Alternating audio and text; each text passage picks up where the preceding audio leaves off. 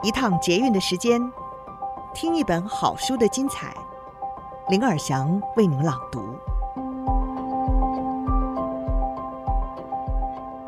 大家好，欢迎您再次的收听《天下好读》。今天要为您朗读的好书是《没事的，我的焦虑怪兽》，小大人和照护者的减压指南，认识愤怒、恐慌，缓解身心不适与关系障碍。作者是两位资深的临床心理学家，一位是苏诺尔斯博士，他长期与不同环境的年轻人及他的照护者打交道，是英国心理咨商组织改变思想的负责人，担任心理评估、治疗、咨询、培训和监督的工作。另外一位是布利迪·盖勒格博士，他也是位资深的临床心理学家。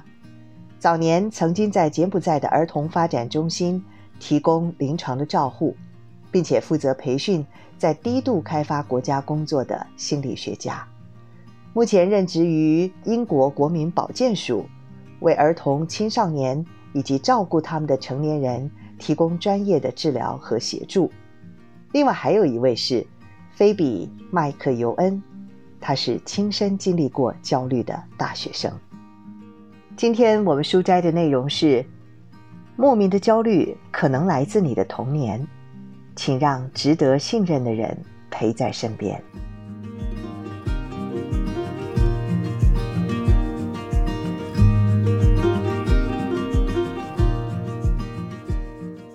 生物学没有办法解释所有事情，或许你运气很好，一出生就有好的基因。但人生总会给你一些狗屁叨叨的事情，让你没有办法或资源应对，也徒增压力。如果你平常就是个冷静随和的人，很少有焦虑的经验，你仍然会有经历高压的时候。这个时候，你受威胁的大脑很快就会变得更加活跃而且敏感。每个人在生活中都会有感觉自己坏掉了的时候。这是没关系的哦，不好是没关系的，It's okay to not be okay。如果你习惯当一名解决问题的人，那么这些压力充满的时刻，以及自己没有办法掌控全局的感觉，绝对会对你造成重大打击，让你对于自我的一些看法存疑。这种关于如何看待自我的挑战，是会令人更加紧张不安的。大家都知道，我们没有办法改变身上遗传而来的基因。然而，我们常常提醒自己以及年轻人，那些让我们更容易焦虑的基因，也可以是种祝福。身为敏感和反应敏捷的人，这种特质不论对你自己或身边的人都有许多好处，只是需要你花多一点时间去学习和理解。你的身体感官、知觉和想法，这样一来，你就能够找到有效管理他们的方法，感觉更有掌控力了。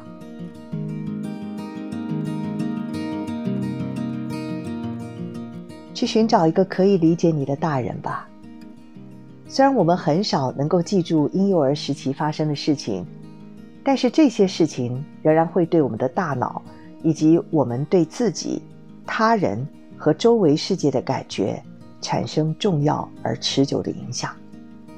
我们知道，如果在婴幼儿时期成长的家庭生活艰难，这将持续对我们的生长和发展造成影响。正如同我们的基因一样，我们没有办法改变这种情况。然而，非常重要的是要认知到，即使感觉恐惧和担忧不知道从何而来。他们确实是来自我们的经验，即便我们早就已经忘记了。通常，因为焦虑而生的各种困境，可以借由观察我们当前的环境，或者是小时候遭遇的困难来理解。年幼的时候生活困难的经验，将对我们的重要关系产生影响，比如说与父母或照护者的关系，也会使你变得很难信任别人。也就是当生活压力大的时候，你不会轻易向外伸出援手。我们从研究中得到，管理压力的最好方法，便是有一个值得信任的人在你身边。你可能对自己的早年生活不太了解，或许现在的你也不希望去了解。回想昔日的痛苦时光，总是困难的。况且，如果想要找到有效的方法来控制焦虑，也不总是需要确切理解我们为什么会有这样的感觉。然而，如果你发现自己很难信任别人，而且对你来说一直是个问题，那么你需要与专业人士讨论这些问题，可以帮助你建立与他人的连结和信任。如此一来，在你深陷困难的时候，便能够有人挺身相救。有很多人可以成为你信任的人，可能是家长或监护人，也可能是老师或者是学校辅导员。很多人会有一个他们觉得更能寻求安慰和建议的对象，像阿姨、叔叔或者是兄弟姐妹。有一个能理解你和你的焦虑的人，真的会有很大的不同。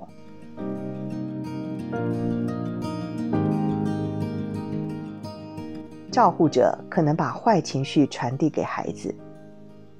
父母通常都想给自己的孩子最好的，竭力保护，不让孩子听到、看到或经历任何不好的事情。很多父母都意识到自己的恐惧和担忧有可能会传递给孩子，因此都会试图在孩子面前隐藏。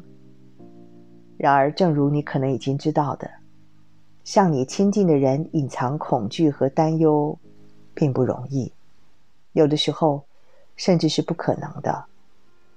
当听到而且看到自己的父母担心受怕的时候，我们会从中学到焦虑的信念，比如说，哦，蜘蛛是邪恶的，或者是一些焦虑的行为，例如说，遇到困难就跑跑跑。教不那么明显的例子可能是。假如你的父母或其中一方在其他人面前会很紧张，频频担心别人的看法，这可能意味着在你小时候，他们花在社交上的时间很有限，因此你在人前也显得比较没有自信。父母也可能曾经这么说：朋友或者是邻居，哎，他们会怎么看我们脏乱的花园，或者是我糟糕的发型？时间一久。孩子们在不自觉的情况之下，会全盘接受诸如此类的担忧所传递出关于世界和他人的重要讯息。父母经常为他们的孩子感到非常抱歉或悲伤，担心孩子遭受同样的痛苦，而我们不想让父母感觉更糟。我们认为，自问你的恐惧和担忧是如何形成的非常重要。这样，你就可以开始质疑自己关于恐惧的一些想法是从何而来的。接着，你就能够决定这些想法是否真实和有用。很多孩子都知道父母的恐惧和焦虑，但是却从来没有跟父母当面讨论过。我们知道，性情焦虑的孩子更容易担心，也更容易从父母那里接收到焦虑的讯息。焦虑的孩子会看到其他孩子察觉不到关于恐惧和焦虑的蛛丝马迹。逃避令我们感到焦虑的事物是一种有用而且正常的人类反应。然而，我们可以从周围的人身上学到，当我们感觉受到威胁的时候，勇于面对才是最好的，甚至这是唯一的应对方式。当我们亲近的人，不敢面对恐惧的时候，我们会更难鼓起勇气尝试新的方法来寻找恐惧和焦虑的根源。父母不能够总是用自己偏好的方式来保护孩子，而有些父母则根本连保证自己孩子的安全都做不到。一旦你离开不安全的环境，或者是曾经经历过的创伤事件结束了，那么你身边的人和你自己可能都会认为，你的感觉会再度好起来。然而，我们的大脑和身体需要一些时间来理解这些事件和经历，才能够继续前进的。所以，在创伤性的事件发生后，持续几个星期的虚惊是正常的。只有当这种情况持续好几个月，我们才会把它视之为问题，或者是应该向外求援。我们在这本书中谈到的很多策略，将有助于所有在创伤后经历严重焦虑反应的人。以上书摘摘自《没事的，我的焦虑怪兽》，小大人和照护者的减压指南，认识愤怒、恐慌。缓解身心不适与关系障碍，由天下杂志出版。在这边也要跟听众朋友分享一个天下杂志的周年庆优惠讯息啊！现在点击资讯栏的连接订阅天下全阅读，不仅可以获得非常优惠的价格，成为订户更可以无限的阅览天下的文章，参加许多订户专属的活动哦！不想错过周年庆限定的优惠，现在。就点击订阅吧。